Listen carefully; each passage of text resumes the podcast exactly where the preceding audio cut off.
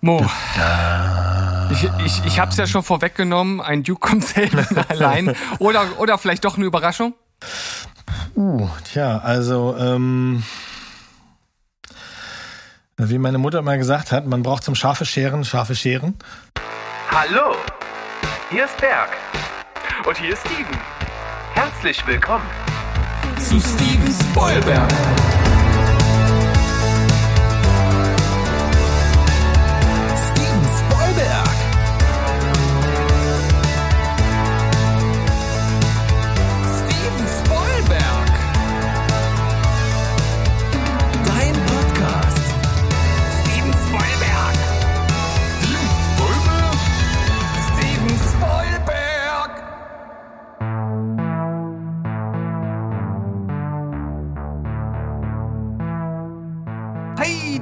Welt, hallo ihr lieben Menschen da draußen. Hier ist er wieder, euer liebster Film- und Serienpodcast aus Leipzig. Mit mir, Steven, und auf der anderen Seite normalerweise der Berg, aber wie in der letzten Folge schon angekündigt, noch äh, ja, im, im Krankenzelt, im eigenen Zuhause, noch eingekuschelt in der warmen Decke, aber demnächst wieder am Start. Heute nochmal ersetzt und äh, auch wenn er nicht ersetzbar ist, trotzdem absolut gleichwertig Mo. Oh, gleichwertig schon. Ich musste gerade ein bisschen lachen im Hintergrund. Entschuldigung, falls man das hören sollte, aber deine schwungvolle äh, Eingangs-Heidi-Ho-Rede äh, habe ich ja diesmal dann live gesehen, auf Kamera mit Handbewegungen dazu passend.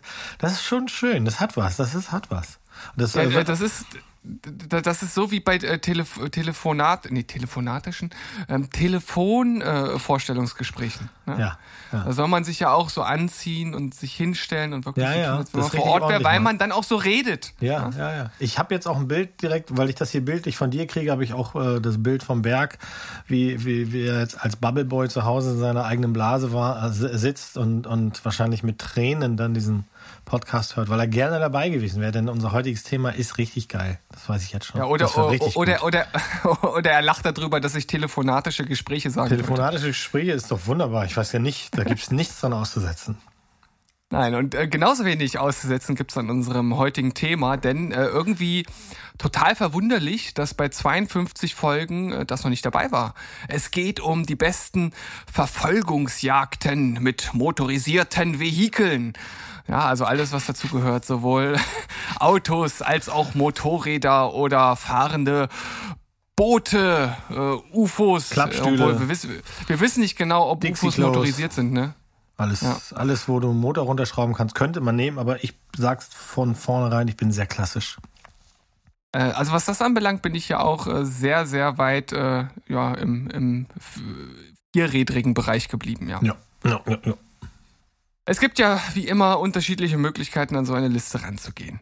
Also das Erste, äh, was ich vielleicht aus meiner Perspektive mal vorschieben möchte, ist, klassischen Autoverfolgungsjagden, äh, Filme der 70er spielen bei mir keine Rolle. Und davon gibt es ja einen ganzen Haufen. Mhm. Und äh, dafür ist ja Mo hier, weil Mo war damals in seinen 40ern, äh, der äh, der, der kennt die Filme in- und auswendig. Der hat da bestimmt den einen oder anderen dabei. Aber äh, ich, äh, Spaß beiseite, ich kenne nicht viele dieser äh, Filme aus der damaligen Zeit und äh, deshalb spielen die bei mir nicht so die Rolle. Ähm, es sind tatsächlich eher so die Filme aus den letzten, ich guck mal gerade, aus den letzten zehn, 10 Jahren, 10, 15 Jahren einer dabei, der knapp 30 Jahre auf dem Buckel hat. Aber viel älter wird es bei mir nicht. In den Honorable Mentions habe ich auch nochmal den einen oder anderen Film, der etwas älter ist. Ansonsten ist das alles, ja, wie gesagt, sehr klassisch. Sehr viel Auto, äh, sehr viel Action. Also Verfolgungsjagd muss ja nicht zwingend Action im Sinne von Explosionen und Co. sein. Das kann ja auch sehr viel, äh, ich sag mal, mit, mit einfach rasanten Verfolgungsjagden an sich zu tun haben. Da muss nicht unbedingt was in die Luft gehen, aber äh, das macht das Ganze ja durchaus auch äh, noch etwas interessanter, wenn dem so ist. Mal gucken, wie dort unsere Mischung ist. Äh, bei mir wird's, denke ich, äh, deutlich mehr so in die explodierende Action-Richtung gehen. Wie sieht das bei dir aus? Die explodierende Warte mal, ich gucke mal, guck mal. Hier explodiert nichts. Hier wird mit Molotow-Cocktails geworfen, ganz gerne mal. Hier nicht. Hier auch. Ne? Also einmal habe ich auch, da wird auch mal explodiert. Mhm, mhm. Okay. Aber ich weiß auch, was, da, da, wird auch mal explodiert. Das ist eine gute Aussage. Ich weiß auch, was du meinst. In der Recherche zu dem, weil, also drei hatte ich sofort vor Augen. Da wusste ich sofort, die, die, die muss man nennen. Äh, bei den anderen musste ich tatsächlich ein bisschen überlegen und habe mich dann auch noch mal so ein bisschen eingelesen, dass man, oh, ne, Hintergrund ist ja auch mal ganz nett. Und da ist mir auch bewusst geworden, gerade in den 70ern, Anfänge der 70er, 73, 74 auch und sowas, wie viele Filme gekommen sind, wo wirklich das maßgebliche Thema irgendwie Autos und, und Verfolgungsjagd machen. Also von denen ist jetzt hier auch keiner bei. Also wir haben jetzt hier nicht, ach, ich kann es nicht sagen, nachher hast du den auf der Liste. Ähm, aber so, ich habe doch keine 70er Jahre Filme, okay, die kannst also du ruhig sagen. Okay, das heißt also äh, ähm, äh, auf dem Highway ist die Hölle los, äh, Schlitzohr äh, und solche Sachen, die die haben wir alle nicht, alle beide nicht. Ja. Okay, gut, das, gut, das gut. kann man auf jeden Fall schon mal so festhalten. Mhm. Ähm, ich weiß ja nicht genau, was du hast, deswegen nenne ich jetzt keinen Titel, äh, die ich so gelesen habe. Das äh, überlasse ich dann sozusagen äh, dir, da ein bisschen in die Materie einzusteigen. Äh, ich bin gespannt, was du dabei hast. Äh, ich hoffe, es wird so, wie ich mir das vorstelle und wie das in den letzten Folgen auch immer schon gut geklappt hat, wenn wir so eine Listen gemacht haben, dass ich so ein Stück weit, ich sag mal, für die Titel zuständig bin, die die Zuhörer wahrscheinlich eher erwarten und dass du vielleicht auch das eine oder andere Kabinettstückchen aus deinem Ärmel äh, schüttelst. Oh, das dass wir hier vielleicht, gesagt. Ja, natürlich. Das wir hier nicht so erwarten. Ähm, ich äh, glaube da fest dran und würde sagen, in, in diesem Sinne, in dieser Stimmung übergebe ich jetzt mal den fünften, den ersten Platz unserer Liste der besten Verfolgungsjagden mit motorisierten Vehikeln an unseren liebsten Mo. Ja, also mein erst, mein fünften Platz, also mein erstes Input in diese Serie und meinen fünften Platz, den gibt es gleich zweimal. Das muss man sich mal reinziehen, ähm, okay. weil der Film nämlich einen ein Remake bekommen hat. Gibt es diese Szenen, diese Verfolgungsjagd gleich zweimal und ich rede von The Italian Job. Ich rede, ah, ja, okay. ich rede aber von dem 69er Original. Warum das Original? Das gilt übrigens für eigentlich alles, was ich mitgebracht habe, bis auf ein einziges, ähm, was ein bisschen aktueller ist. Meine Auswahl sind maßgeblich alte Filme. Nicht nur, weil das, wie du vorhin schon gesagt hast, die Ära der besten Autojagden waren, sondern weil die alle ohne CGI auskommen. Hier sind wirklich Stuntfahrten, hier sind, hier sind echte Autos, hier sind richtig über, über Wochen und Monate Sachen ausprobiert worden, die es vorher so noch nicht gegeben hat. Und das war mir irgendwie wichtig, weil ich finde, auch so jetzt in der Nachbereitung, ähm, die werden eben nicht alt. Also die kannst du immer noch super gucken. Mhm. Und deswegen sind es bei mir also maßgeblich ältere Filme und in dem Film im Original mit Michael Caine, ähm, genauso wie im 2003er Remake geht es halt darum, dass äh, diverse Mini Cooper dafür genutzt werden, um Gold von A nach B oder halt Geld von A nach B zu transportieren und die ja quer durch die Stadt in allen Variationen jagen. Alles echte Effekte. Damals wurden 18 Mini Cooper benutzt ähm, und die kleinen Schlingel fahren halt eben auf Straßen. Äh, äh die fahren fahren durch äh, barocke Gegenden, die fahren über Treppen, die fahren durch Abwasserkanäle, Rampen, die werden auf andere Autos geschleust und fahren dann weiter und sowas. Das gab's halt so noch nicht und es war super anzusehen, vor allem weil es eben Minis waren, von denen man nicht diese Spritzigkeit erwartet hat. In meiner Recherche zu dieser Folge bin ich natürlich auch auf diese Verfolgungsjagd gestoßen und habe dort Ausschnitte gesehen und muss sagen, also für 1969 ist das tatsächlich äh, super gut gealtert. Also ich äh, war super gut unterhalten bei dem, was ich gesehen habe und kann das absolut nachvollziehen, dass das auch heute äh, immer noch auf so eine Liste gehören, ge gehören muss, wenn man ihn gesehen hat. Denn ich habe den, ich habe den Originalfilm nicht gesehen, ich habe auch das Remake nicht gesehen, muss ich auch dazu sagen. Mhm. Ähm, kann man beide gut machen, sind auch an sich, ich stehe auf diese Heist-Movies generell, ja. wenn die gut gemacht sind. Ähm, da muss es auch gar nicht immer so eine verschachtelte Geschichte geben oder sowas, sondern da reicht es mir auch, wenn, wenn, wenn das einfach, was man da klauen will, gut, wenn das gut gedreht ist. Und in dem Fall habe ich auch erst das 2003er Original gesehen und dann irgendwann später das Original nachgeschoben von, von 69 und muss sagen, der ist mir lieber. Den finde ich besser, aber die sind beide, beide gut gemacht. Und die haben auch noch einen positiven Effekt. Ähm, das hat tatsächlich einen, ein Charity-Event ins Leben gerufen, bei dem es noch, ich glaube, das gibt es auch heute noch, bei dem Minis dazu genutzt werden, einen speziellen Parcours zu fahren, irgendwelche Tricks zu machen und das, da wird Geld gesammelt für einen guten Zweck und das ist doch, also ich meine, wann hat ein Film sowas mal gemacht, ne? Mo, das Hier war ein perfekter Einstieg in diese Folge. Äh, ich freue mich und bin wirklich guter Dinge, dass das hier genauso weitergeht. Und äh, bei meinem fünften Platz, äh, und ich muss hier vorweg sagen, wir wissen es ja alle, Sandro, unser liebster Sandro, der, der redet ja auch viel Blödsinn. Ne? Das wissen wir ja alle. Mhm. Ähm, aber äh, als wir gesagt haben, wir werden uns mit dieser Thematik auseinandersetzen, da hat er mal direkt seine Filme rausgehauen, die er so mit in die Liste nehmen würde. Und äh, bei einem Film äh, habe ich dann doch noch mal so ein bisschen aufgehorcht und dachte, ja, okay, den Film an sich finde ich nicht so geil. Aber äh, ich habe mir die, äh, das ist auch schon ewig her, dass ich den gesehen habe. Aber ich dachte mir, okay, guckst du dir die Szene nochmal an. Ich muss sagen, das ist im Grunde genommen so ein so, so eine richtig klassische Verfolgungsjagd im Sinne eines Duells und das auch noch äh, sozusagen im Wechsel. Erst verfolgt der eine den anderen und dann das andere Auto den anderen wieder zurück, bis es dann äh, zum, ja, ich sag mal, äh, ziemlich überspitzten Ende kommt. Äh, die Rede ist von Death Proof. Hm. Alles klar, alles klar, und, ja. Hm. Und, und ich, und ich finde wirklich gerade den ersten Teil der Verfolgungsjagd, wo äh, der von Kurt Russell gespielte äh, Protagonist die drei Mädels verfolgt und äh, rammt und was auch äh, sonst noch alles da mit seinem Auto äh, ver, äh, veranstaltet. Äh, zu diesem Zeitpunkt äh, ist ja noch ein Mädel vorne auf die Motorhaube geschnallt. Mhm, mh. Und das ist natürlich schon ziemlich beeindruckend, wie das halt gedreht wurde. Ne? Also äh, die wird hin und her geschleudert, die ist sozusagen mit am Anfang mit äh, äh ja mit so Bändern oder was auch was auch immer ähm, links und rechts äh, festgeschnürt. Und äh, im Verlaufe dieser Verfolgungsjagd und den Rammaktionen lösen sich dann so langsam die Bänder und sie wird rumgeschleudert und dreht sich rum und hält sich nur noch mit den mit den Händen an der Motorhaube fest. Es ist auch noch alles super rasant gedreht, man ist total drin.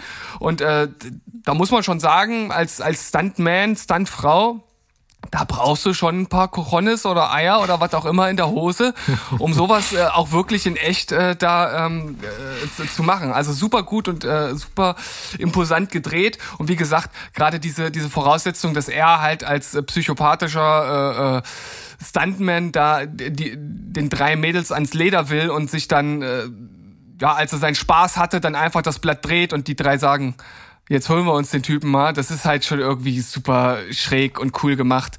Und ich finde, das gehört mit auf die Liste. Lieber Sandro, da hat's den guten Einfall. Schön, dass ich mir das nochmal angucken konnte. Ich hatte eine Menge Spaß. Nee, guter Pick. Also der Film ist tatsächlich so ein bisschen, ne, wir kommen immer irgendwie auf Quentin Tarantino. Ja. Ähm, aber die, die, die generelle Idee, dieses Duel, das ist ja eigentlich eher so ein Duell. Ne? Von der einen genau. Seite zur nächsten und sowas und dass das dann diese, diese Charaktere und das meiste ja auch handgemacht ist. Auch ja. mit, wo, wo wir ja auch wissen, es gab Verletzungen etc. und so. Also das ist schon, schon gut gemacht. Ja, ein guter Pick, da hat der Sandro sogar noch mal recht.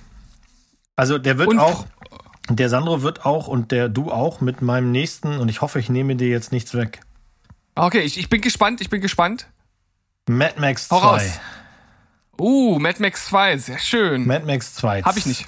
20 Minuten Konvojagd, bei der ein vermeintlicher Benzinlaster äh, und ein paar Fahrzeuge von den marodierenden Ledertypen quer durch die Wüste da gejagt werden. Wir, wir kennen ja das Szenario von Mad Max.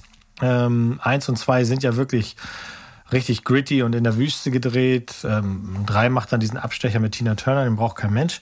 Aber hier wirklich 20 Minuten auf die Schnauze, das Fahren, es explodiert sich fröhlich dahin.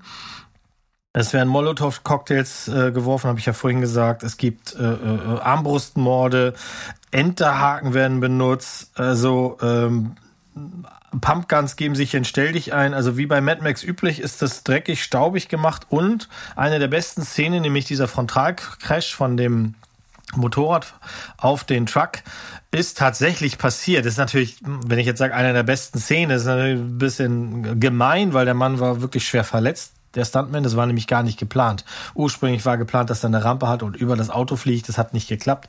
Den Shot haben sie drinnen gelassen, auch auf äh, ähm, Bitten des Stuntmans, weil er gesagt hat, wenn ich hier schon für Monate jetzt meine Beine nicht bewegen kann, den waren sehr, sehr schlimm verbogen, dann will ich wenigstens, dass das Geilste davon im Film landet. Und das ist hier echt passiert. Das ist, wie gesagt, es ist dreckig, es ist unangenehm und man möchte nicht in diesem Konvoi stecken. Ja, auch so ein Film, der in den äh, gängigen Listen, die ich so bei der Recherche gefunden habe, auch immer mal wieder auftaucht. Und man muss ja auch äh, hier bedenken, der Film hat auch schon ein paar Jahre auf dem Buckel. Und äh, der ist jetzt nicht vor, vor zehn Jahren gedreht worden, sondern das war damals noch wirklich ein Unterfangen, sowas in diesem Umfang und in dieser Ausmaße zu drehen. Und sowas muss man natürlich irgendwo mit einbeziehen, auch wenn es sicherlich heute Verfolgungsjagden gibt, die noch imposanter sind. Aber ich find's immer faszinierend, wenn Filme es irgendwie schaffen, nach 50 oder 40 Jahren, gerade im Action-Bereich, einen immer noch zu packen. Und da ist ja auch ganz wichtig, das, was du gesagt hast, das ist alles handgemacht. Da gibt's halt keinen Computer, der irgendwas da rein projiziert. Und das macht den Charme aus von solchen Szenen. Ja. Ganz im Gegensatz zu meinem nächsten Platz. Kidoki. Äh, willst du noch was sagen oder darf ich direkt überleiten? Nee, hau raus, oder hau mein, raus. oder mein, meine eigene Überleitung nutzen? Ja, ja äh, also ich, ich finde wieder ein Film, mit dem ich an sich wenig anfangen kann. Aber wenn man mal da, äh, darüber nachdenkt, dass für diesen Film ein 1,5 Meilen langer äh, äh, äh, ähm, Highway-Abschnitt nachgebaut wurde, um das zu drehen, mhm. Ähm, dann muss man das natürlich, äh, das muss man dann hier mit reinnehmen und das äh, ist natürlich Matrix Reloaded, die Highway-Szene. Mhm. Ähm, der hat mehrere Parts, die finde ich immer noch super funktionieren, trotz des CGIs oder vielleicht auch wegen des CGIs oder weil es gerade so künstlich ist. Und es ist ja nun auch ein Film, der mit Künstlichkeit und einer künstlichen Welt an sich spielt und von daher passt das ja eigentlich auch ganz ganz gut in den Film äh, mit rein. Und äh, da gibt's ja natürlich wieder einen Haufen äh, äh, Zeitlupensequenzen, wie man das aus den Matrix-Filmen kennt. Ähm, der Bullet-Time-Effekt, als die beiden Laster ineinander fahren, natürlich CGI-Overkill, wie die da äh, sich ineinander knittern wie so eine Ziehharmonika. Aber das ist irgendwo ziemlich geil einfach und es macht halt Spaß, dem, dem zuzuschauen oder wenn einer der Agenten von einem Auto auf das andere springt und dann so in Zeitlupe darauf landet und hochspringt und das andere Auto in die Luft fliegt, das ist schon stylisch. Das ist Style over Substance, definitiv. Ähm, aber ich finde, sowas gehört in, äh, in so eine Liste auch mit rein und äh, Matrix hat halt, in, was, was Science Fiction und Action anbelangt, halt mehrere Maßstäbe gesetzt. Und äh, zu diesem Zeitpunkt muss man wahrscheinlich auch festhalten, dass diese Szene schon auch gewisse Maßstäbe gesetzt hat. Ja, zu, zu ihrer Zeit auf jeden Fall. Und auch wenn der Film bei mir keine Liebe mehr hervorruft, also so weit sogar, dass ich es einfach nicht mehr schaffe, ihn zu gucken ähm, äh, ist mir diese Szene noch ziemlich bewusst und auch in der Recherche habe ich die mir auf ähm, der Tube nochmal angesehen. Das hat schon was hergemacht. Allerdings, äh, wo du gerade gesagt hast, gerade das CGI könnte vielleicht der Grund sein, warum du das gut findest, das kann ich nicht mehr teilen, weil das ist so grottig. Das ist so schlimm.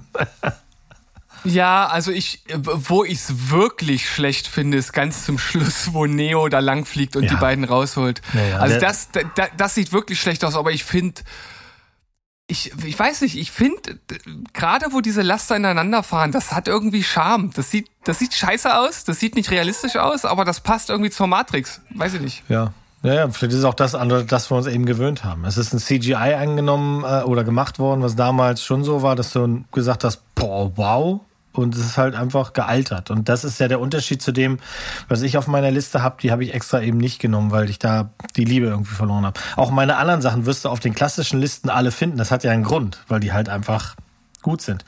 Und wenn du den einen oder anderen alten Film deswegen nochmal guckst, ist das ja fein bei mir. Aber jetzt habe ich den einzigen etwas frischeren Jungen auf meiner Liste. Meine, oh. meine mhm. drei, ne? Ja, meine drei. Ja. Und zwar ist meine drei ähm, das Intro, das sogenannte Getaway von Drive. Mhm. Äh, Nicholas Wending Refn. Und, und wieder hüpft das Herz von Sandro. ja, äh, also äh, auch dem Film kannst du dann gegenüberstehen, wie du willst. äh, da gibt's ja auch viele, die den gut finden und viele, die den eher so ein bisschen überzogen finden und zu viel Reffen und zu viel Blub. Aber hier, die Intro-Szene ist einfach geil. Nicht wegen der Geschwindigkeit, auch wenn die teilweise dabei ist, aber eben einfach wegen der Coolness. Also, hm.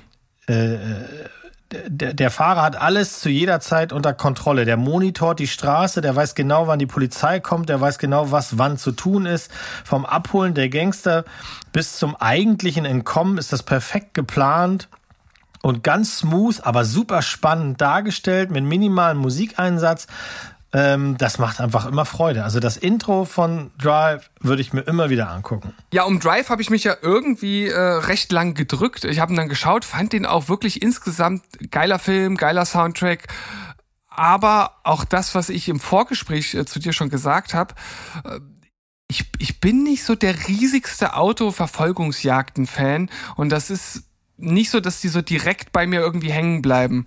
Und ich kann dir jetzt nicht sagen, ob ich, ob ich die Anfangsszene geil fand oder, oder, oder nicht. Also wahrscheinlich fand ich sie irgendwo, irgendwo schon, schon gut. Ich kann mir jetzt nicht vorstellen, dass ich dann gesagt habe, äh, nee, fand, fand ich langweilig, wenn ich den Rest des Film, Filmes geil fand, weil das ja irgendwie generell zum, zum ganzen Film natürlich dazugehört, die Stimmung setzt und und irgendwo so, so den Anker für den Film bildet. Ähm, ich muss wahrscheinlich noch mal reinschauen. Generell mhm. den Film noch mal schauen. Ja, weiß nicht, ob du gleich so weit gehen musst, aber die Intro-Szene alleine, die äh, kriegst du ja auch zu sehen auf der Tube oder so und dann vielleicht kickt es dich dann tatsächlich nochmal. Naja, zumindest äh, um die Szene an sich einschätzen zu können. Aber ja, ich, ich würde es super interessant finden, den jetzt trotzdem nochmal zu schauen. Ich bin ja nicht so ein Rewatch-Typ ja. im Großen und Ganzen, aber ähm, bei ein paar Filmen bietet sich das an und ich glaube, hier ist das auch der Fall. Weil, wie gesagt, Sandro hat ja Riesenliebe dafür. Ich weiß, dass Berg auch bei, äh, ich weiß nicht, wie oft dann gesehen hat, beim zweiten oder dritten Mal, den dann auch nochmal besser fand. Mhm. Dementsprechend äh, könnte das bei mir auch so sein und bestimmt auch die, die Szene noch mal ein bisschen mehr in die Wertschätzung bringen für mich. Ja, also ich bin ja ein Fan von Rewatches, weil ich einfach immer wieder mal gerne zu einem Film zurückkehre, den ich vor ein paar Jahren gesehen habe, weil ich mich halt verändert habe. Vor allem gucke ich tatsächlich gerne auch mit Absicht Klassiker, äh, die, die, die es richtig lange schon gibt um einfach zu gucken, wie sie jetzt wirken. Also sowas wie die Zwölf Geschworenen, die Originalfassung. Wie wirkt sie jetzt? Ich fand die früher schon gut, aber welche Liebe habe ich jetzt dafür? Oder was kann ich jetzt mhm. sehen, was ich früher gar nicht so richtig vielleicht wahrgenommen habe? Und so ist es tatsächlich auch bei der Recherche hier zu diesen ganzen Sachen gekommen, dass ich die ähm, Filme jetzt alle nochmal entweder schon gerewatcht habe oder sie sind auf jeden Fall gleich wieder auf die, auf die Liste gekommen, beziehungsweise aus dem Blu-ray-Regal schon mal unten auf den Haufen, äh, den Abarbeitungshaufen gelegt. ja, da, hier sind halt einfach Filme dabei, die es auch wert sind, dass man sie sich halt ja, nochmal anschaut. Ja, ja. ja. Gerade nicht nur, ja. Also gerade wenn man wenn man jetzt halt eben sieht, wenn so viele Leute immer noch äh, über Filme reden, die wirklich schon 10, 20, 30, 40 äh, Jahre alt sind. Äh, klar gibt's da auch dieses ganze über, Überhebliche. Also es gibt auch Filme, über die wird geredet, wo du hinterher sagst, wenn du das geguckt hast, oh meine Güte, ja, also puh. Mhm. Ähm, aber, aber da wird sich wahrscheinlich das auch, hätte sich auch früher nicht geöffnet. Aber es gibt halt eben andere Filme, die machen etwas, äh, das es davor so noch nicht gegeben hat. Und das Thema hatten wir auch schon mal bei den besten Serien. Es gibt auch Serien, die machen Sachen, die, die gab es davor nicht. Und wenn man dann dabei war, dann schlägt das eine Kerbe. Und wenn du diese Kerbe mhm. immer wieder mal aufrufen kannst, ist das toll. Jemanden heute zu erklären, warum ein Film von unserer Liste jetzt hier zum Beispiel besonders war, ist vielleicht ein bisschen schwieriger, aber nichtsdestotrotz, ähm, ich mache gerne Rewatches. Das passt super. Erneut als Überleitung, wir sind hier die Überleitungsmeister, zu meinem äh, ja, einzigen Film, der nicht aus den oder oder äh, äh diesseits der 2000er Jahre stattfindet, sondern äh, jenseits davon. Ähm, wenn mich nicht alles täuscht, 1992 oder 93. Und äh, ich sag nur so viel oder ich mache nur äh, dieses äh, dieses Geräusch oder Pattern. Ach, echt, ja. Diese, ja. eine, diese eine Szene hat gelangt, um bei dir auf die Liste zu kommen. Ja, wir haben ja vorhin auch gesagt, äh, es gibt immer auch so einen emotionalen ja, äh, ja, Aspekt, der damit reinspielt. Mhm. Und äh, Terminator 2 ist halt für mich einer der Actionfilme meiner Jugend, in dem Falle sogar Kindheit. Also ich war sehr jung, als ich den gesehen habe. Ähm, mhm. war, war eigentlich noch nicht so in dem Alter, in dem ich das äh, hätte machen dürfen, aber ich habe es äh, trotzdem gemacht und das prägt dann natürlich. Und also wenn man sich auch noch mal vor vor Augen ruft oder beziehungsweise ähm, vor Augen führt, heißt es ja in dem Fall. Es sind mhm. ja nicht mhm. die Ohren, lieber Steven, äh, konzentrier dich. Ähm, dieser äh, dieser äh, diese Fahrt mit dem Laster von der Brücke in das Aquädukt, mhm. das wurde halt wirklich gemacht. Also da, da saß jemand in diesem Truck und ist halt einfach von der Brücke in dieses scheiß Aquädukt runtergefahren. Und allein das ist es schon wert, diese Szene hier mit reinzunehmen, weil das ist halt, äh, also da, da musst du halt wirklich von allen guten äh, Geistern äh, verlassen sein, wenn du sowas machst. Ähm, und dann natürlich generell die, die Szene an sich, dass er halt da mit, mit John Connor hinten auf dem Motorrad und die Pumpgun, die er dabei nachlädt, wie er das macht und die, die ganze Geschwindigkeit, die die Szene auch dort dann äh, vermittelt, die Spannung, die da mit drin liegt, Klar, objektiv gesehen gibt's sicherlich komplexere, noch spannendere, noch schnellere Szenen, aber für mich spielt ja äh, eindeutig der emotionale äh, Faktor eine Rolle und deshalb muss für mich Terminator 2 das Aquädukt äh, hier mit rein. Auch wenn ich sagen muss, dass tatsächlich der Film an sich bei einem Rewatch, den ich vor ein paar Jahren mhm, mit Bergmann mhm, gemacht habe, mhm. schon ein bisschen gelitten hat. Der leidet, ja, das, das ging mir auch so. Ich habe den ähm, von den Terminator-Filmen ist es, ist das einfach der beste. Aber er hat tatsächlich ein bisschen ge gelitten. Das kann aber ja. auch daran liegen, dass es fällt uns wahrscheinlich schwieriger, diese, diese, diese Liebe von früher da nochmal aufzurufen, weil es auch permanent weiterging, weißt du? Ähm, das ist so wie, wie äh, können wir dieses, die, dieses Genre bitte eben kurz mal begraben, dann können wir kurz über den, den Verlust klagen und dann erfreuen wir uns nochmal an dem Rewatch. Aber die, dieses Franchise hat halt nie aufgehört. Es hat immer noch einen draufgesetzt und hat sich meiner Meinung nach ähm, äh, kannibalisiert und, und ähm, auch gerade die ersten zwei Filme dadurch so ein bisschen zerdeppert. Ich dachte ja persönlich, dass sie nach Teil 3 dann auch aufhören. Da mhm. kam ja ein relativ langer Schnitt. Mhm. Also ich mhm. glaube, für das Franchise müsste es das ist die längste Lücke oder zwischen zwei und drei. Ich weiß nicht, ist aber auch egal. Ich, ich persönlich fand den dritten Teil auch noch okay. Ich fand vor allem das Ende für ein für einen Hollywood-Film schon recht mutig, mhm. ja, weil es ja mhm. dann wirklich in der Dystopie sozusagen endet. Das fand ich geil. Ich, ich fand, gut, über den Humor kann man jetzt streiten, ob das für einen Terminator-Film passt oder nicht. Ich fand es irgendwie ganz lässig. Ähm, aber danach hätten sie aufhören müssen. Und dann hätte ich gesagt, okay, das ist irgendwie eine Reihe, die, die, die für mich irgendwie passt. Das ist okay. Ja. Da haben die äh, drei Filme, die kann man immer noch gut schauen. Aber dann kamen für mich halt Filme, die halt einfach das Ganze wirklich nur noch in den Dreck ziehen. Ja. Das, ja, man muss auch, also ich finde auch zu der emotionalen Intelligenz von Leuten, die Filme machen, gehört auch, dass man weiß, wann Schluss ist.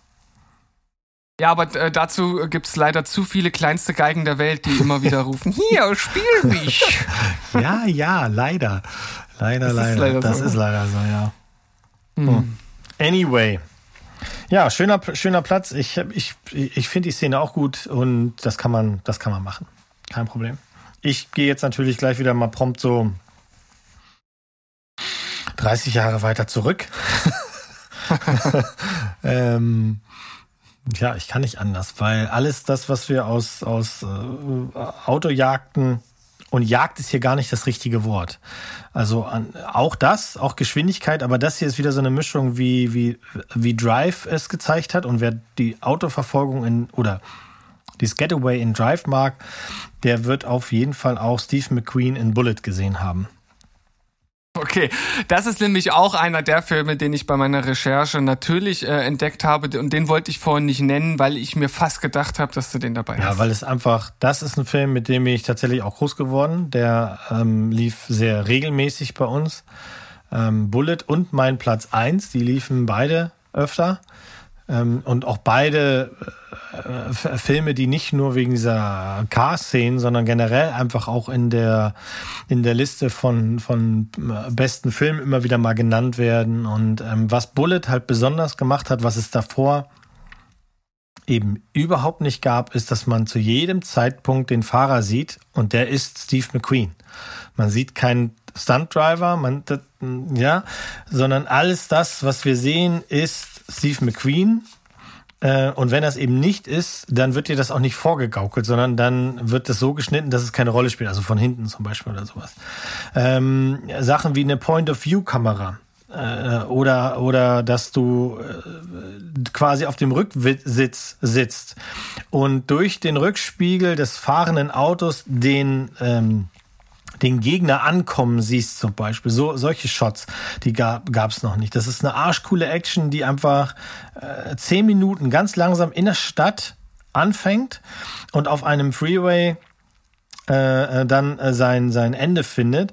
Ähm, die Stadt ist San Francisco, also wir haben dieses Auf und Ab und Auf und Ab und das wird super eingesetzt, weil du dann auch wirklich den Wagen und den verfolgenden Wagen nicht sehen willst. Und das Besondere hier an der Szene ist ähnlich, wie du es ähm, bei deinem Platz äh, fünf, glaube ich, war es, hattest mit dem Tarantino-Streifen, hier wird der Gejagte plötzlich Jäger. Denn der Gejagte merkt, dass er verfolgt wird. Hier gespielt von Steve McQueen als, als Polizist, der merkt, dass er verfolgt wird, hängt die beiden ab und hängt sich dann an die beiden Verfolger ran. Und wir kriegen dieselben Shots, also von unten im Beifahrerraum nach oben geht die Kamera so auf das Gesicht, auf die, auf die, auf die, auf die Schaltung und sowas. Ähm, die Szene, in der die Bösewichte nach vorne blicken, um den Wagen von Stephen McQueen suchen, weil sie, weil sie, ne, der war gerade eben war noch da, wo ist er denn jetzt? Und dann taucht Stephen McQueen halt im Rückspiegel auf. Das ist, das ist einfach, das ist einfach Hammer. Ähm, äh, die Szene in der Stadt, also beginnt in der Stadt, geht ungefähr zehn, knapp elf Minuten sowas in der Art und ab Minute drei drei Minuten zwanzig oder sowas, ähm, wird eben der Gejagte zum Jäger und dann gibt es keine Musik mehr. Davor gibt's noch so dreieinhalb Minuten so ein bisschen Jazz angehauchte Musik, die so ein bisschen dieses, äh, die ja auch suggerieren soll, jetzt suchen sie und jetzt finden sie und jetzt. Aber ab drei Minuten zwanzig Musik aus, Steve McQueen ist hinten, verfolgt die Verfolger und dann gibt's nur noch Motorgeräusche das unerbittliche Quietschen von Reifen natürlich bis hin zu einer an der Stelle nicht zu vermeidenden äh, Explosion. Und das ist einfach ein geiles Teil. Man kann sich diese elf Minuten Solo angucken auf, auf äh, YouTube und jeder, der da irgendwie mal Bock drauf hat, sich das anzugucken, äh, macht das mal, weil das ist echt, das hat, das hat einen Grund, warum das auf den Listen immer sehr weit vorne ist.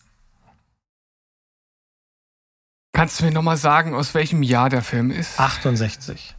1968 tatsächlich.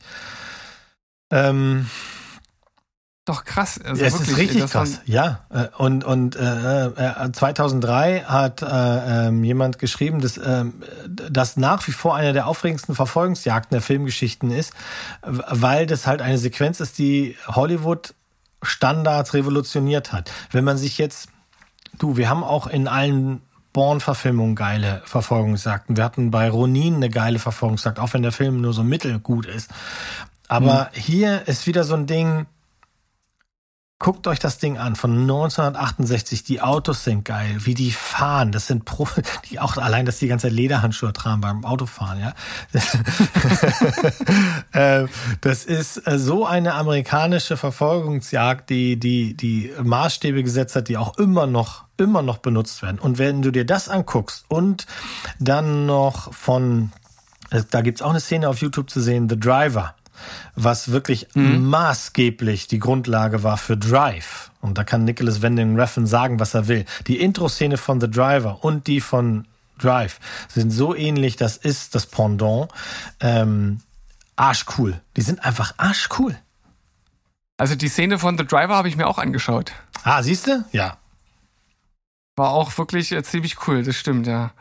Ich finde es halt einfach absolut faszinierend, dass diese wirklich aufregenden Verfolgungsjagden, die auch schon wirklich viel Geschwindigkeit vermittelt haben, einfach 50 Jahre alt sind. Das, ja. das, das will nicht so richtig in meinen Kopf rein.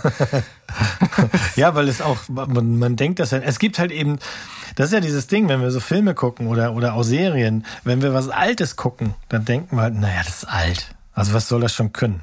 Ja, wer, wer würde sich jetzt, ihr hattet, das ist doch ein super Beispiel. Nehmen wir mal dieses absurde Beispiel für die beste Serie aller Zeiten vom Sandro Didinos. Ja, mhm. warum sollte jemand ernsthaft glauben, der das nicht früher gesehen hat, weil er damit aufgewachsen ist, dass das eine gute Serie sein kann. Ihr habt aber das Plädoyer mhm. dafür gelegt. Ihr mhm. haltet plötzlich hoch, ähm, dass da Themen angesprochen werden, die da, die man eben nicht erwartet hat. Ähm, gehen wir mal noch mal ein Stück weiter, wenn man sich sowas, ich mache jetzt nochmal Lufthüdelchen, absurdes wie die Golden Girls anguckt. Auch die Golden Girls haben zu ihrer Zeit etwas gemacht, das es so nicht gab. Und die haben Themen angesprochen, ohne rumzulabern. Klar war das auch Comedy und so, aber es ist halt eben, diese alten Serien, genauso wie alte Filme, konnten sich zum Teil für überschaubares Geld, auch wenn es damals schon viel Geld war, ähm, einfach auch mal, ja, die konnten was wagen. Weil sie Charaktere mhm. auch hatten, so ein Steve McQueen, den nimmst du ja erstmal alles ab. Das ist ja so, das ist einfach auch ein mhm. arschgeiler Schauspieler. Also ich, äh, ich merke auch gerade, wir haben hier wirklich so, so, so zwei naja, fundamental unterschiedliche Herangehensweisen würde ich nicht sagen, aber ich würde schon sagen, so die Filme, die du jetzt vor allem mitbringst, das sind so welche, die sind vor allem handgemacht. Die ja. haben damals was gemacht, was heute kaum jemand schafft oder nur wenige Filme. Das sind Filme, die eher durch Spannung äh, glänzen als durch Explosion. Ja. Mhm. Ähm, und auf der anderen Seite gibt's dann halt Filme, vor allem die, die ich jetzt gleich noch nennen äh, werde. Äh, da geht's halt wirklich auch um, um Bombast, um Style over Substance. Und ich finde, dass beides bei Verfolgungsjagden seinen Charme hat. Also ich, ich finde nicht, dass das eine zwingend besser ist als das andere. Nee, nee, nee. Aber ich finde halt, man, man sollte, und dafür ist ja der Podcast halt gut. Wir haben ja schon einige, das lesen wir auch immer wieder mal im Discord und so dazu gebracht, durchaus mal einen Film zu gucken, der vielleicht nicht sofort auf der Liste gelandet wäre oder so. Und das finde ich persönlich, wenn ich anderen Leuten beim, beim Reden über Filme zuhöre, ähm, was ich durchaus mache, in anderen Podcasts auch, das finde ich halt gerade gut. Wenn plötzlich ein Film auf dem, äh, da erscheint, wo ich sage, ja, ich weiß, dass es den gibt, ich weiß auch, dass der in einigen Stellen als Klassiker bezeichnet wird, aber ich habe den noch nicht gesehen. Es gibt keinen guten hm. Grund, warum nicht. Äh, weißt du, nur weil ständig nachgeschoben wird oder weil man ein Kind der 90er, 2000er ist oder sowas, heißt das ja nicht, dass man nur äh, die Born Identity guckt für eine Verfolgungsjagd, sondern warum gehst du nicht mal 30, 40 Jahre zurück und guckst, wie haben sie das damals gemacht? Und dann wirst du da sehen, wow, also die konnten das auch schon. Oh Mist, ey, dieser, dieser Podcast, der macht mir jetzt richtig Bock, äh, mhm. äh, so eine Filme von früher zu, ja. zu schauen. Das Problem ja, ja. wird sein, dass da muss ich, glaube ich, freie Zeitslots nur für mich finden, weil da wird es schwierig, meine Frau für zu begeistern, glaube ich, im Vorfeld. Da kann ich auch nicht kommen mit Klassiker und äh, das war damals prägend. Nee, nee, das, das zieht er leider nicht. Nee. Ähm, naja, äh, ich bin gespannt, äh, natürlich auch auf deinen äh, Platz eins, der dann gleich kommen wird. Äh, es kann ja nur ein Duke kommt selten allein sein. Äh. Alles andere wird mich enttäuschen. Ja, ja, ja, genau. ähm, aber kommen wir mal zu meinem Platz äh, Nummer zwei. Und ähm, ja, ich habe mich für einen Film entschieden, der ist eine einzige Verfolgungsjagd mhm. und äh, stellt, äh, ja, stellt den vierten Teil einer Reihe dar, die du schon gebracht hast heute. Den vierten Teil einer Reihe, die ich schon gebracht habe, ja, dann ist das natürlich und auch zu Recht, also der darf hier ruhig sein, unser alter Freund aus der Wüste, ne? Ja, Mad Max Fury Road. Mhm. Mhm. Äh, also der Film, der hat ja mehrere äh, Steine bei mir im Brett. Zum einen, weil wir den äh, für Bergs äh, Junggesellenabschied geschwedet haben. Ja. ja. Wir haben da also einzelne Szenen äh, nachgestellt. Das hat äh, sehr, sehr viel Spaß gemacht. Äh, und zum anderen, weil der natürlich für unsere heutige Zeit auch unglaublich viel handgemachte Verfolgungsjagd und Action bietet.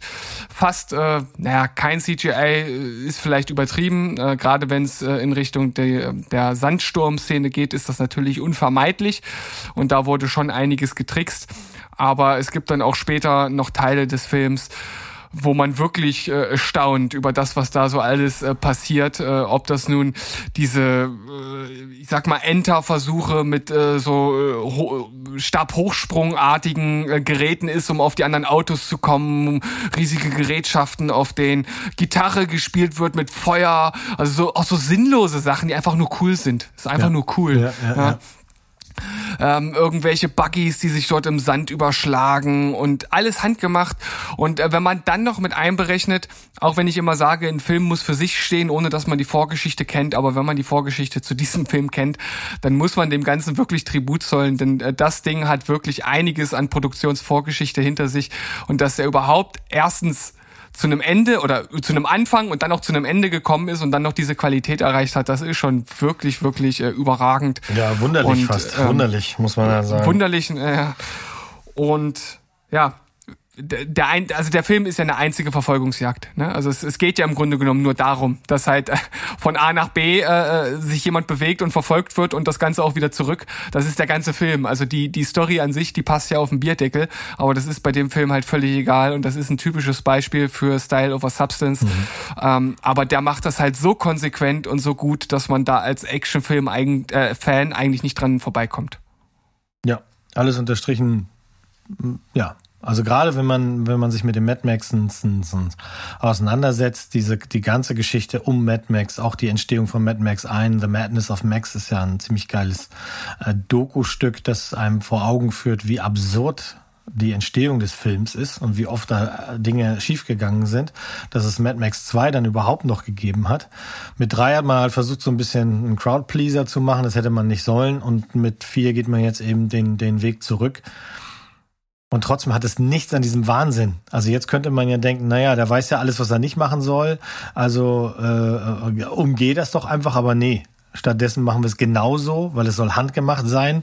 Und wenn dir dann so ein Set abbrennt oder wenn dir die Autos kaputt gehen oder wenn da was, ja, dann hast du diesen Wahnsinn live und wir kriegen das auch so ein bisschen schmutzig und äh, so auf der Leinwand zu sehen. Also ich, das hat auch viel, viel Spaß gemacht. Also haben wir zweimal Mad Max auf der Liste und das ist auf jeden Fall verdient. Mo. Ich, ich, ich habe es ja schon vorweggenommen, ein Duke kommt selten allein. Oder, oder vielleicht doch eine Überraschung? Uh, tja, also ähm, wie meine Mutter immer gesagt hat, man braucht zum scharfe Scheren scharfe Scheren. Kommt jetzt natürlich zum, meiner Meinung nach, zu einem Mutterschiff. Nicht nur, dass diese Verfolgungsjagd für sich steht und total wahnsinnig ist, sondern ist das auch wirklich ein sehr sehr äh, guter Film. Und es tut mir leid, dass ich jetzt schon wieder so weit zurückgehe. 1971 äh, in Amerika rausgekommen, ein Jahr später 72, was ein super Jahrgang ist übrigens, Freunde, 72. Ja. Äh, dann in Deutschland veröffentlicht worden, Gene Hackman in der Hauptrolle als oh, Jimmy Pop. French Connection. Korrekt. Hast du den gesehen? Nö. Habe ich tatsächlich nicht, aber äh, okay. natürlich auch in meiner Recherche aufgekommen. Okay, ähm, vier Oscars, darunter bester Film, bester Hauptdarsteller und bester, beste Regie von William Friedkin, den die meisten natürlich auch noch aus dem Original Exorzisten kennen. Bestes Filmediting, bestes adaptiertes Drehbuch. Es gibt eben keine Kategorie, die heißt bestes, bestes Card Chase. Das äh, hätte dieser Film nämlich und hat's halt bei mir äh, verdient. Viele, während viele natürlich bei Bullet sagen, das ist die, die beste Jagdszene ähm, ever, hat halt meiner Meinung nach William Friedkin eben noch einen draufgesetzt, weil Bullet ist sauber. Es wirkt auch sehr sauber, weil die beiden Autos verfolgen sich auf relativ leeren Straßen. Und hier ist es halt eben so, Gene Hackman in seiner Rolle als ähm, Jimmy Popeye Dole, als Cop, verfolgt eine Bahn, ein, ein, ein Zug, der also über ihm fährt, in dem der Killer gerade versucht, sich aus dem Staub zu machen.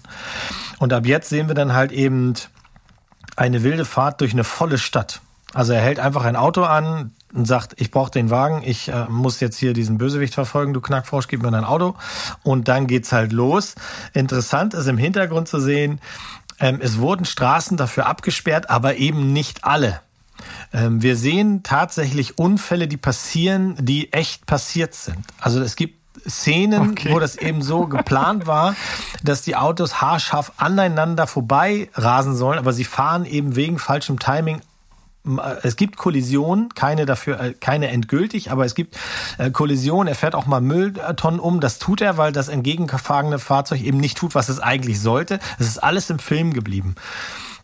Ähm, um ein Gefühl von von ähm, Geschwindigkeit zu bekommen, hat halt der der äh, der Kameramann Owen Roisman damals 18 Bilder pro Sekunde nur aufgenommen, hat also die Kamera runtergedreht und später dann äh, verschnellert. Und dieser Effekt ist dann am Auto an einer roten Ampel zu sehen. Da sehen, also das Auspuffrohr äh, raucht halt und dann geht die Beschleunigung los und das nimmt dich so mit, dass es, das ist, das ist richtig, richtig gut.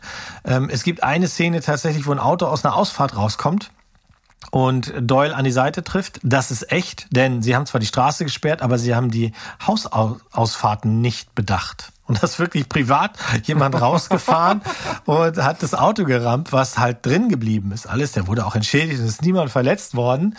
Aber ähm, äh, die berühmtesten Aufnahmen, und das sind auch wirklich die Aufnahmen, die einen mitnehmen, auch heute noch, finde ich, die so, sind halt so entstanden, dass sie die Kamera an der Stoßstangenhaltung festgemacht haben.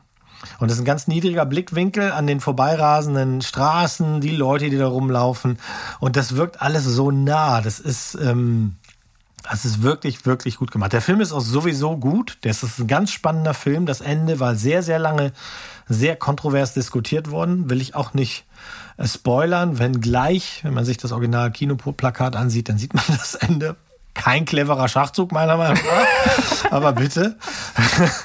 ähm, aber alleine eben, dass er eigentlich kein Auto jagt, sondern einen Hochzug jagt. Also unter diesem Zug immer fährt und das wirklich durch, quer durch Brooklyn geht. Und das ist auch wirklich, das ist kein, abge, kein gebautes Set, das ist tatsächlich so.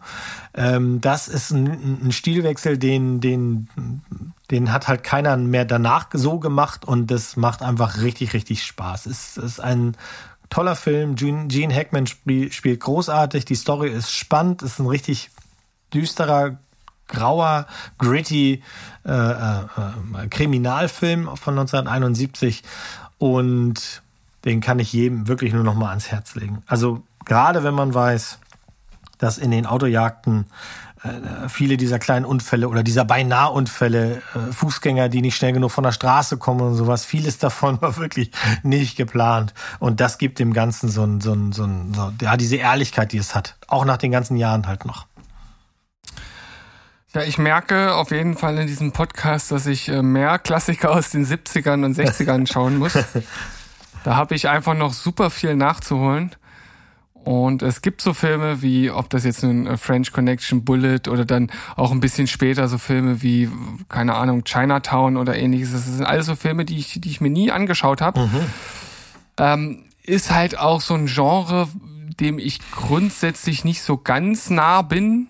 Also nicht, dass ich die überhaupt nicht schauen würde, aber es ist nicht das erste, wozu ich mit, greife. Mit Genre meinst du jetzt Filme ältere Filme oder jetzt dieses hier Cop-Drama oder?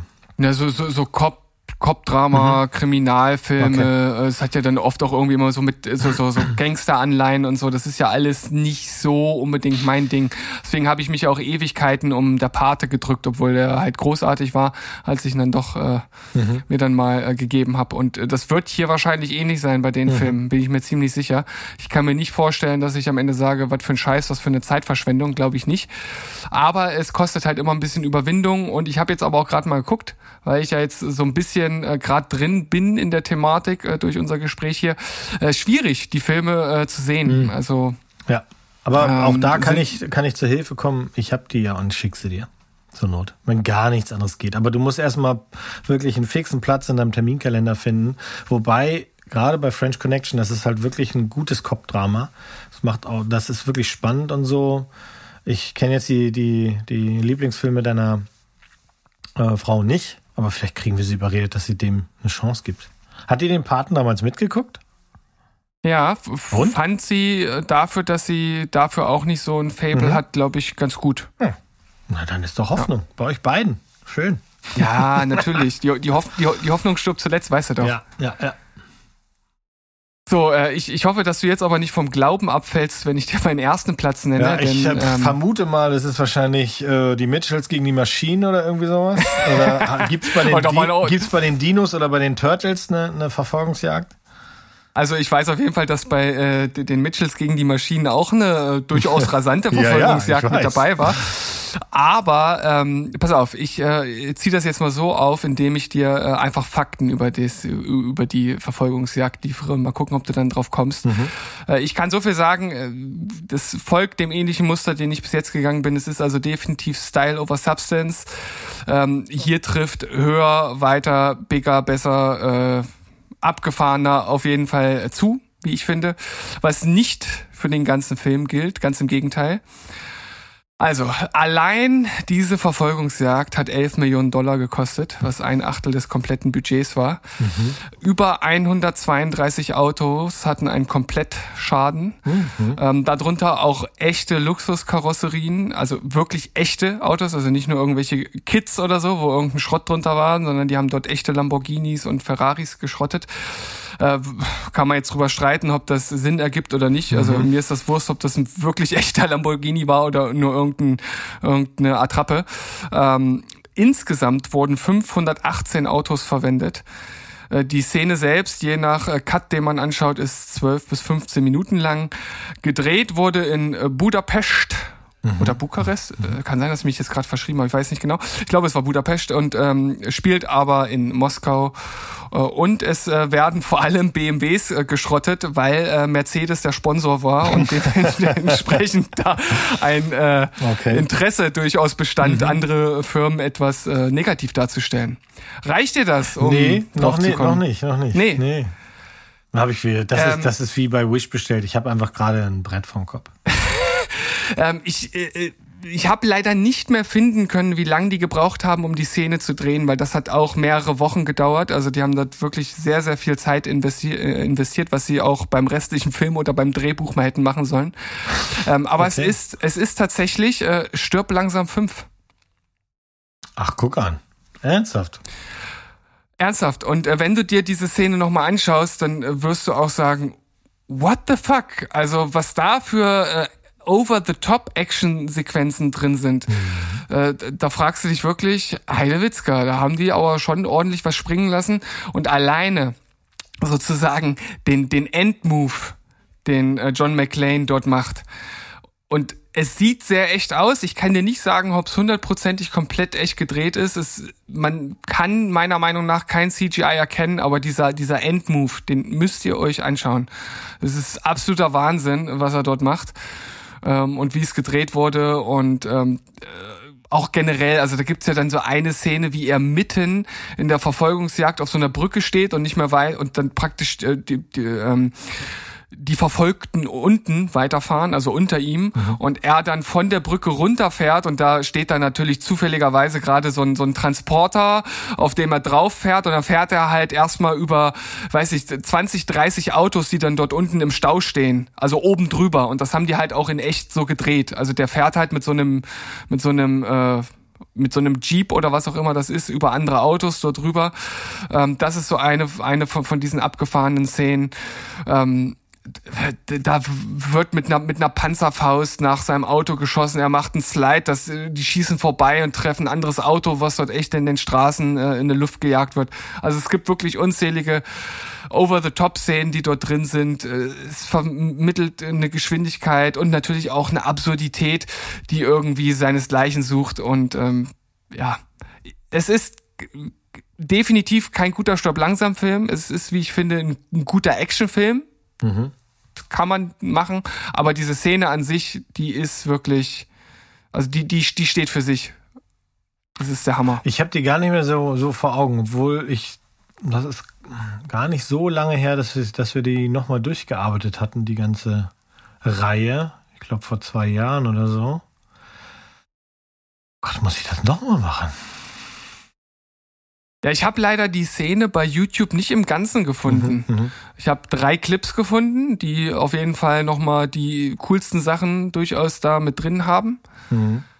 Und wenn ihr euch nur einen einzigen Teil dieser Verfolgungsjagd anguckt, dann schaut euch den dritten Teil dieser Clip-Reihe an. Also gibt da irgendwie einen Die Hard 5 äh, äh, Car Chase und dann gibt's da irgendwie so ähm, äh, Clips, die haben das auch im Namen so Teil äh, 1, 2 und 3 und beim dritten äh, seht ihr sozusagen das Ende. Mhm. das ist schon ziemlich abgefahren. Ja, guck, den habe ich nicht kommen sehen, aber das ist ja oft so, ähm, John McClane hat ja auch selten kommen sehen, was in seinen Filmen so passiert. Ja. Und man hätte ja auch durchaus äh, Teil 4 auch mit in die Auflistung mit reinnehmen können. Also äh, ich sag mal, wer einen Hubschrauber mit einem äh, Auto abschießt, der hat auch einiges richtig gemacht. ja, aber dann, ja, also der Fairness halber müsste man dann vielleicht auch ein bisschen was von von äh, äh, Fast and Furious hier reintun, weil das ist ja wohl das, das äh, Mutterschiff der allglatten Style over Substance Sachen. Aber dafür haben wir keinen Platz. Nein, dafür haben wir keinen Platz und da habe ich auch kein Herz für, ehrlich gesagt. Nein. Ähm, könnte jetzt darüber streiten, ob äh, Stirb langsam 5 so viel anders ist als so ein Over-the-Top äh, Fast and the Furious Film. Ich würde sagen, einen Unterschied gibt's schon noch. Und vielleicht hätte es zumindest einer der ersten Fast and the Furious Filme durchaus ja auch mit reinschaffen können, denn das sind ja noch reine äh, Autofilme. Also da ist ja noch nicht so viel äh, Gaga Over-the-Top Action drin wie in den späteren Teilen. Aber das sind halt nicht meine Filme. Nee, ich. Nee. Nein, Ende des Themas. Ende des Themas, äh, aber äh, wir sind noch nicht ganz am Ende, denn wir könnten durchaus noch ein paar Honorable Mentions nennen, nachdem wir ja hier durchaus äh, das ein oder andere schon abgefackelt haben. Ja. Äh, ganz ehrlich, bei mir steht nicht mehr so viel auf der Liste. Ja. Wie sieht's bei dir aus? Ähm, ja, also ähm, ich mache mal zwei Pile-Ups. Ähm, mhm. wo es wirklich, wo wirklich viel geschrottet wird. Und auch bei dem ersten Pile-Up äh, gibt's ein eine alte Version und eine neue Version. Gone in 60 Seconds ist ein mittelmäßiger Film mit Nicolas Cage und Angelina Jolie, den wir damals aber, als wir kleiner waren, alle im Kino geguckt haben und auch irgendwie gut fanden, wenn ich mich richtig erinnere. Also insofern ist vielleicht das mittelmäßig auch nicht ganz fair. Einer der besseren Nicolas Cage-Filme, aber das, was will das schon heißen? Och. Hm. Aber das Original Gone in 60 Seconds von 1974 kommt mit einer stattlichen 40 Minuten Car Chase Szene daher. 40 Minuten werden nur Autos gejagt und zerstört bei einem Film, der gerade mal inklusive Abspann 105 Minuten geht. 93 Autos wurden dabei komplett zerstört. Ähm, oder nee, 93 Autos sind in der, äh, werden in der Szene kaputt gemacht. Das sieht man. Und im Ganzen waren es so 127 Autos, die kaputt gemacht wurden. Und die gehörten alle dem Produzenten. Äh, mehr oder weniger waren die alle noch aktiv und fahrbar. Manche wurden auch nur einfach an der Straße gestellt und dann kaputt gemacht. Aber das nenne ich mal ähm, Einsatz. Eigentlich, Fun Fact, hätte Steven Spielberg diesen Film machen sollen. Hm. Ähm, mit demselben Drehbuch und auch die Autos alle hätte er kaputt machen dürfen aber der war gerade in Vorproduktion, um irgendwas anderes zu drehen. Und Steven Spielberg, auch Fun Fact, hat ja auch seinen eigenen quasi Car Chase Film gemacht mit Duel, sein erster Duel. Langfilm. Ist ja, ja vielleicht auch ganz ja. interessant.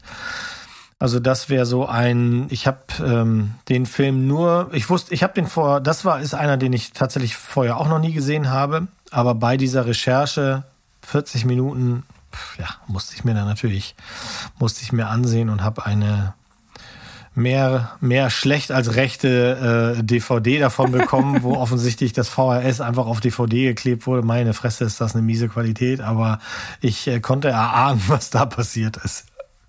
Aber, aber viel wichtiger ist doch, wie der Film auf Deutsch heißt. Ich kenne den nicht auf Deutsch anders als das. Na? Die Blechpiraten. Oh ja, vielen Dank für das Gespräch. Meine Güte. Ernsthaft. Ernsthaft, ja. Uh. Ja, gut. Äh, da sind wir wieder. Mhm. Deutsche Titel beziehungsweise Untertitel. Das ist so eine Geschichte für sich. Ja. Berg, der wird sich jetzt auf jeden Fall in seiner äh, warmen äh, Hospizblase, mhm. Hospiz, ich bin, bin heute böse drauf, äh, Krankenhausblase, wird er sich jetzt äh, böse umdrehen. Ja.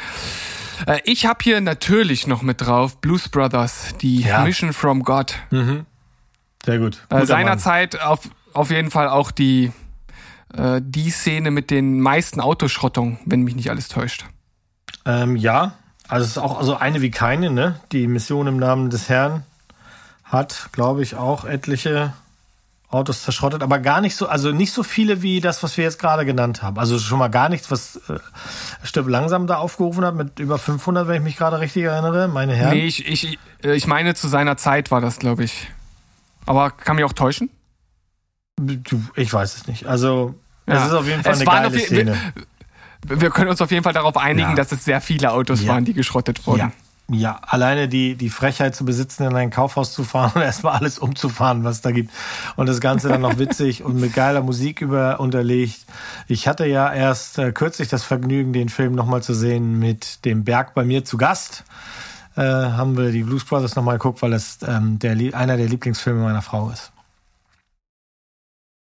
Guter Mann, gute Aktion. Hast du noch Filme bei dir? Ich habe keinen weiteren groß vorbereitet. Ich möchte nur eben sagen, ich fand Duel für das, was er ist, sehr gut von Steven Spielberg, mhm. ähm, weil der auf eine ganz andere Art Verfolgungsjagd darstellt und ähm, auf die Leinwand gebannt hat, was auch immer noch sehr, sehr spannend ist. Es gibt tatsächlich sehr geile Verfolgungsjagden bei äh, der Born Identity und Born Supremacy. Gibt es sehr, sehr geile mhm. Verfolgungsjagden, auch mal wieder mit einem Mini Cooper. Das, das darf man ruhig auch angucken. Von den neueren Filmen, wobei der auch schon wieder ein paar Jahre auf, auf dem Buckel hat. Und ansonsten, nö, ich bin, ich bin zufrieden. Du bist zufrieden, dann würde ich diese Runde abschließen mit einem äh, weiteren Film, der noch gar nicht so alt ist, aber der ähm, auch das Thema, ähnlich wie bei Drive, Fluchtfahrer hat, und zwar Baby Driver. Ja. Mhm. Da gab es auch einige wirklich gute Autoszenen. Also vor allem, wie er da, äh, ich glaube, das ist direkt in der ersten Szene da in, in dieser Gasse um das Auto so im, im Chicago-Slide äh, rumslidet. Ähm, und das Ganze alles sehr stylisch eingefangen von Edgar Wright, der ja nun auch weiß, was er macht. Ja. Ähm, das hat auf jeden Fall was für sich. Und äh, ist auch ganz anders als die Sachen, die wir heute hier genannt haben. Stimmt, ist ein, ein ja, guter Film. Guter Film. Also ich glaube, es gibt noch unzählige andere äh, Autojagden, die man hier hätte mit reinnehmen können. Ähm, aber äh, das soll ja hier erstens eine äh, Folge sein, die man auch noch irgendwie konsumieren kann in einem bestimmten Zeitraum. Äh, zum anderen habt ihr gemerkt, äh, ich bin jetzt auch nicht so, so ganz der, äh, der Profi, was das Thema anbelangt. Ich finde aber, dass wir wirklich äh, genau wieder das geschafft haben, was ich äh, wollte und ich hoffe du auch, dass wir hier diesen guten Spagat zwischen den etwas älteren Streifen und den neueren Filmen und den unterschiedlichen Ansätzen, die wir hier ja auch versucht haben, so ein bisschen rauszuarbeiten, dass wir das hier ganz gut auf die Beine gestellt haben. Ja, ich nehme jetzt mal meine Hand und klopfe mir auf die Schulter dafür. Achtung. So, Sehr gut. Ja. Das, muss, das muss man auch mal machen. Man ja. muss auch einfach mal selbst darauf stolz ja. sein, was man geleistet hat. Selber und, jubilieren ähm, habe ich erst heute von einem Freund gelesen. Kann man ruhig mal machen. Sehr gut. Gleich das, das äh, erlernte Wissen angewandt. Das, da, da schlägt das Lehrerherz auf jeden Fall höher. Ah. Schön. Gut, äh, Mo, es hat mir Spaß gemacht. Ich hoffe auch äh, euch da draußen. Ich hoffe, wir konnten euch vielleicht ein paar Anregungen geben. Äh, ich glaube vor allem durch die äh, älteren Filme, die vielleicht der ein oder andere von euch noch nicht gesehen hat, dass ihr da mal äh, zugreift, denn die haben es verdient. Äh, natürlich auch die äh, neueren und äh, lasst mal einen Kommentar da, meldet euch bei euch, kommt auf den Discord-Server, denn so macht man das heutzutage. Das ist total trendy. Oh. Da seid ihr auf jeden Fall auf der auf der guten Seite der Macht, wenn ihr äh, da in unseren äh, Sektentempel eintretet, ja, in den SSB-Tempel. Alle Infos dazu findet ihr auf unserer Website. Mo, ja, hier ist vielen er. Dank, dass du dabei warst. Jederzeit, ähm, weißt du doch. Und ich hoffe, wir werden äh, demnächst auch mal eines unserer vielen Specials, die wir noch so in der Hinterhand haben, mal angehen. Ähm, da gibt's doch einiges. Und äh, bis dahin würde ich sagen, verabschieden wir uns einfach mit äh, Tschüss, Ciao und Goodbye. Bleibt spoilerfrei. Tschüssikowski.